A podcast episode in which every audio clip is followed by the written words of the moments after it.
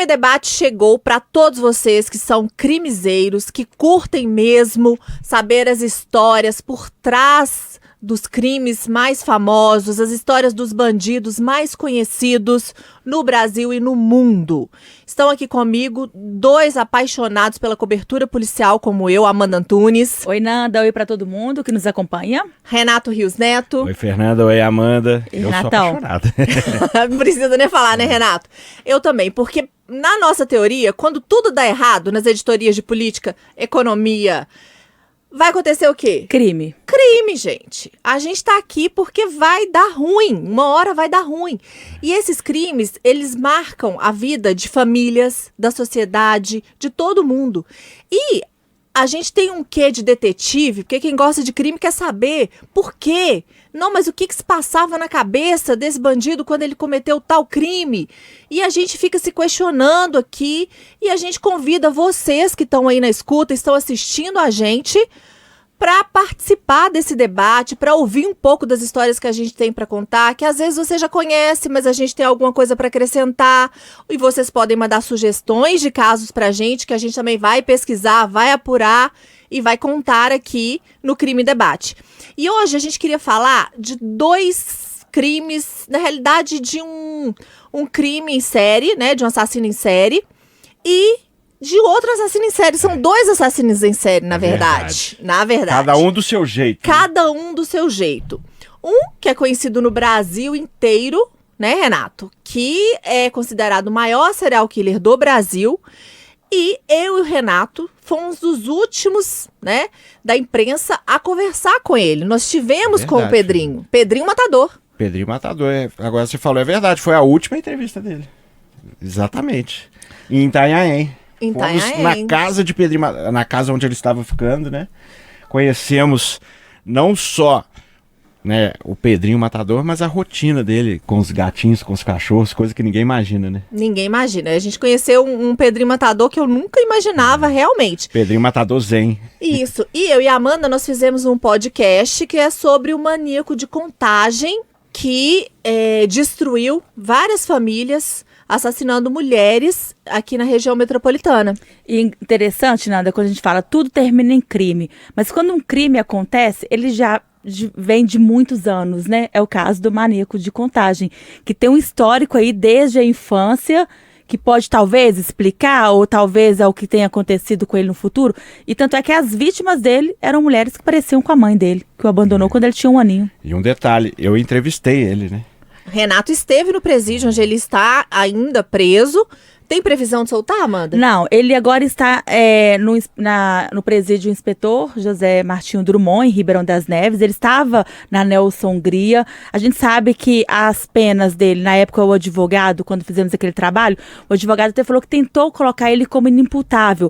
Que aí não teria um prazo da pena, né? Porque no Brasil a gente sabe que a pessoa, o máximo é 30 anos que a pessoa pode cumprir. Na verdade, não vai cumprir, que é um terço.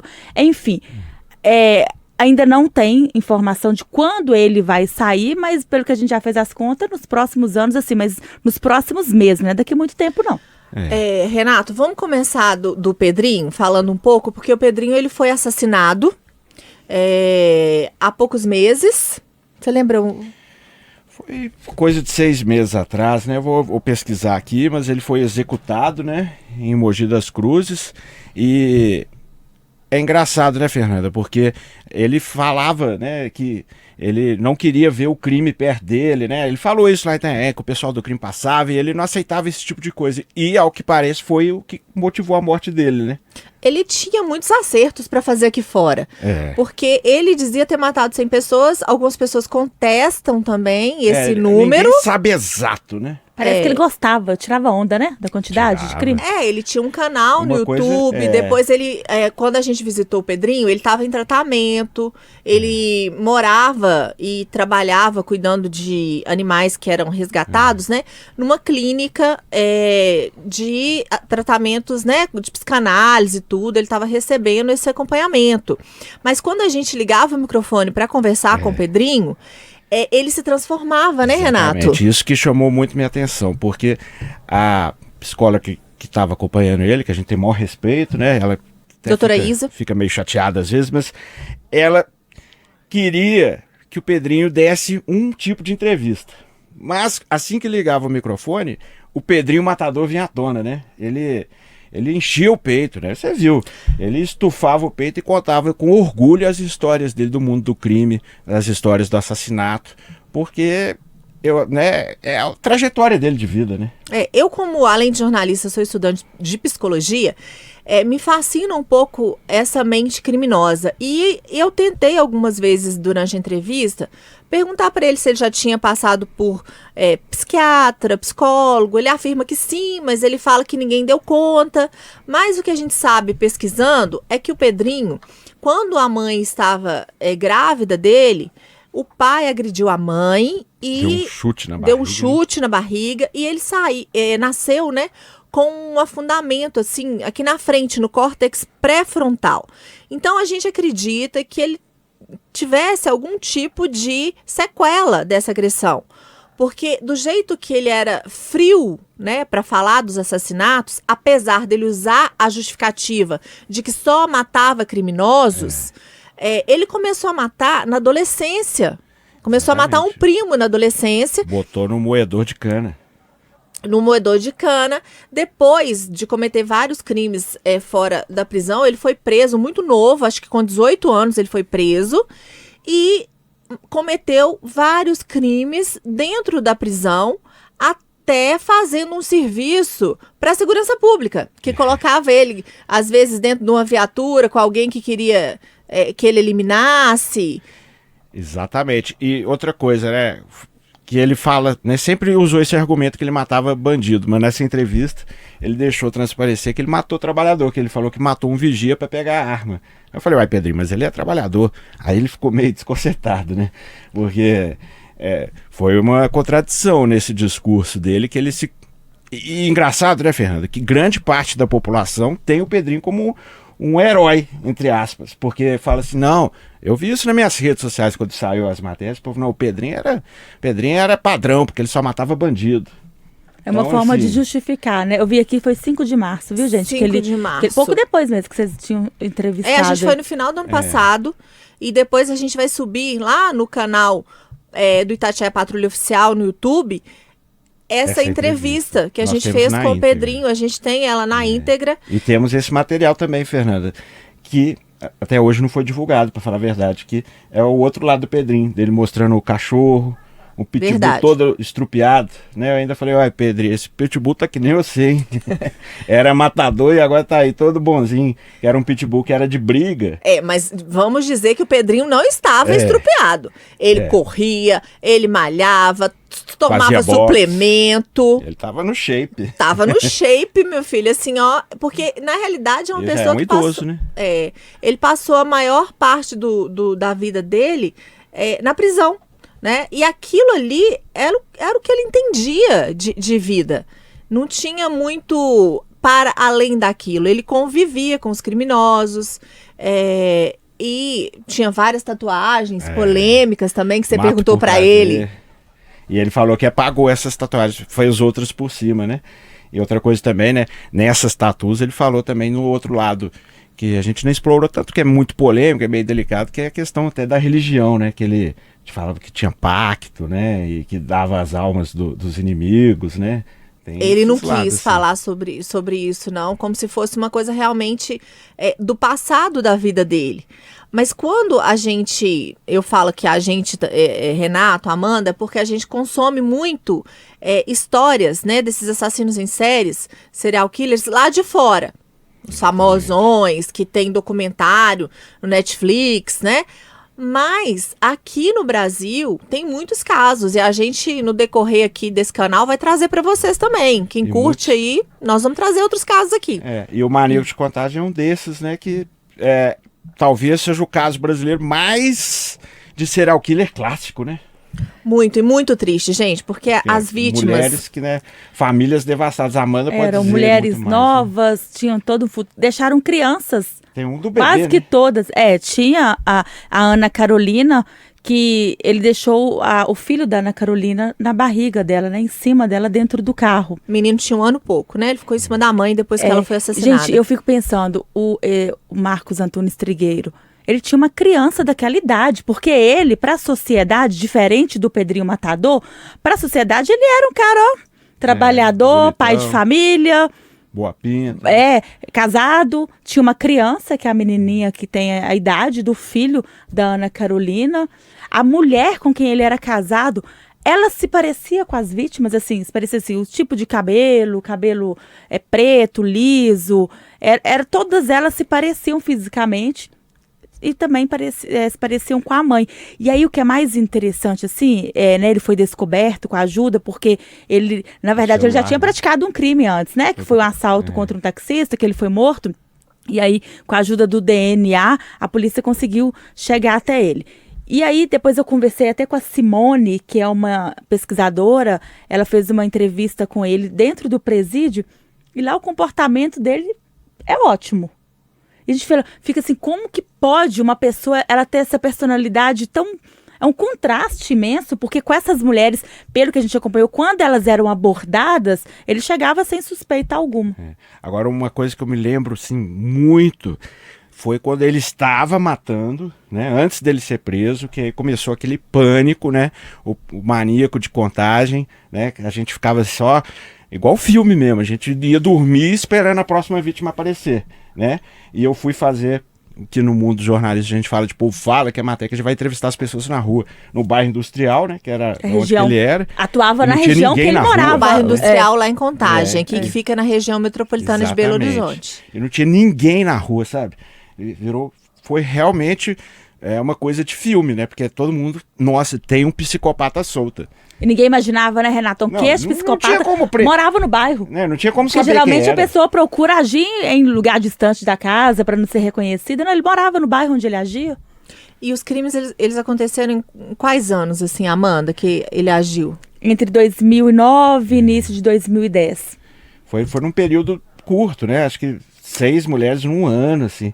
Então eu lembro direitinho, porque eu já, já tava na reportagem.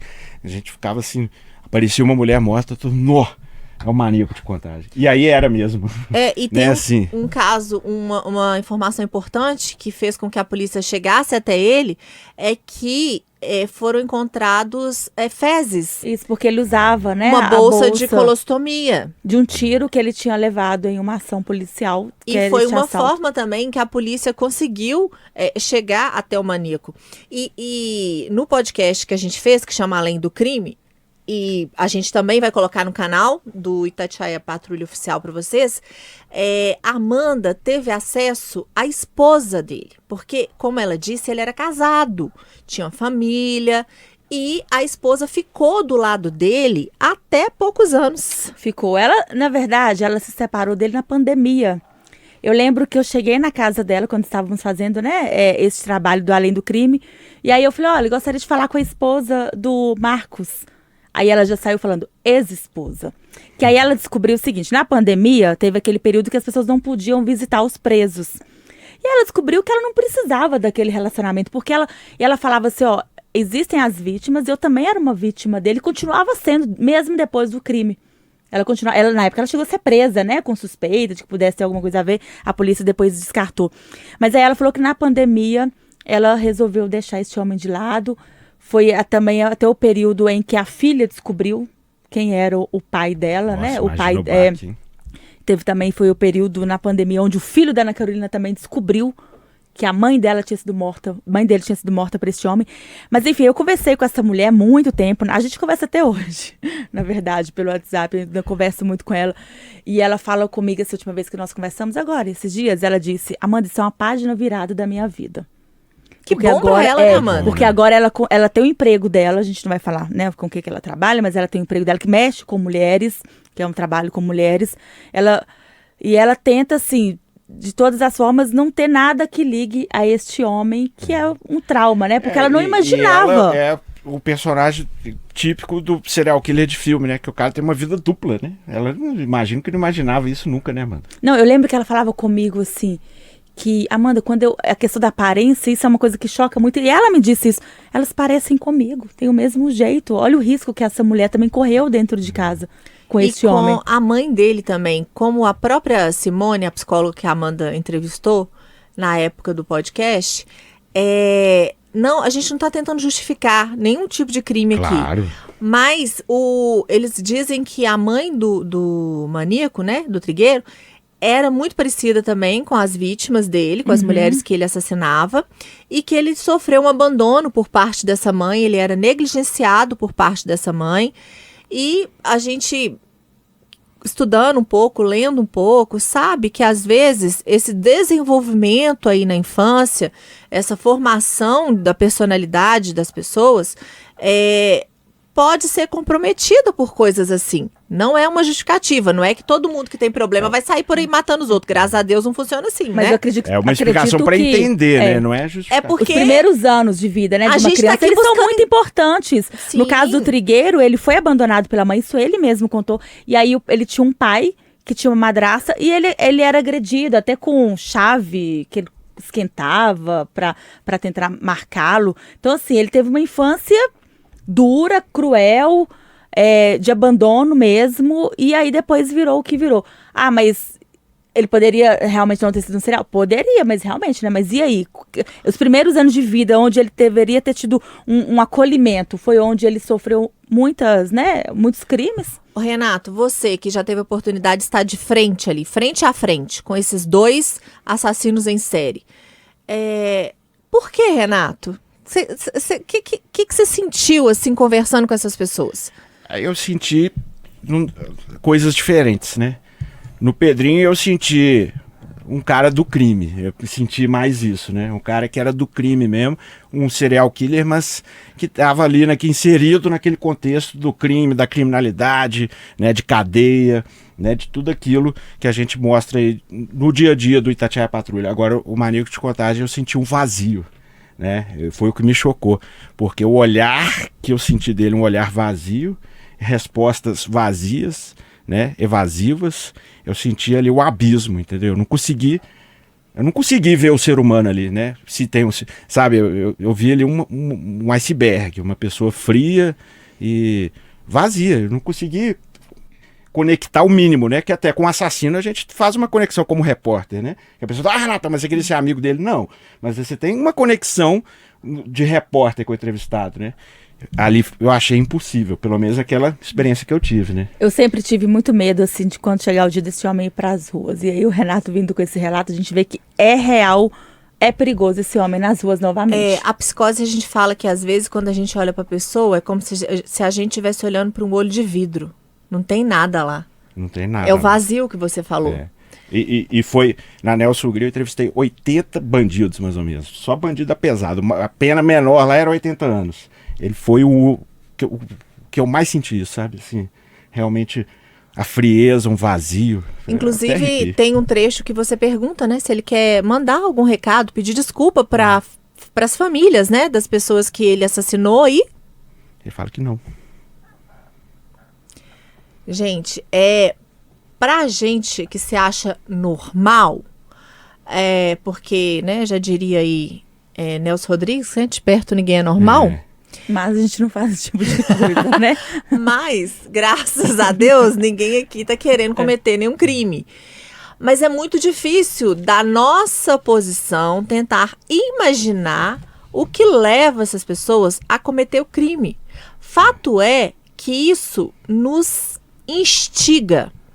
Isso eu diria que nos fascina. Porque eu fico pensando que um programa policial é o único lugar onde as famílias vão poder pedir socorro, pedir ajuda, sabe? Vão poder cobrar da- das polícias, da justiça, que alguma coisa seja feita. A mãe de uma das vítimas do maníaco de contagem fala que ela agradece muito à imprensa. Porque a imprensa fica cutucando mesmo, a gente fica igual ferrinho de dentista. E aí, o que, que aconteceu? Qual que é a novidade que tem desse caso? O que está acontecendo? Então, é um trabalho que ele precisa ser feito. E quem é do, né, quem gosta de acompanhar esses crimes, que a gente chama aí de crimezeiro, a gente sabe, a gente gosta de ouvir porque a gente fica ali, ó, qualquer hora do meu lado pode ter alguém. E evitar que mais crimes aconteçam, né? No caso do Exatamente. maníaco, é importante que hoje tem um banco de dados nacional que se um homem que já praticou um estupro for pe né, pegar o sêmen dele ali, vai já rapidamente chegar nessa pessoa e evitar que mais mulheres sejam mortas, estupradas por esse mesmo homem. E a gente termina essa conversa hoje por aqui, prometendo mais casos para vocês. Vocês podem ir nos comentários, sugerir que a gente vai atrás, a gente pesquisa e traz tudinho aqui. Obrigada, Amanda. Obrigada, Nanda. Tchau, Renatão. Até Valeu, mais. Fernanda. Já tô Valeu, doido pro Renato. próximo. Vamos pro próximo.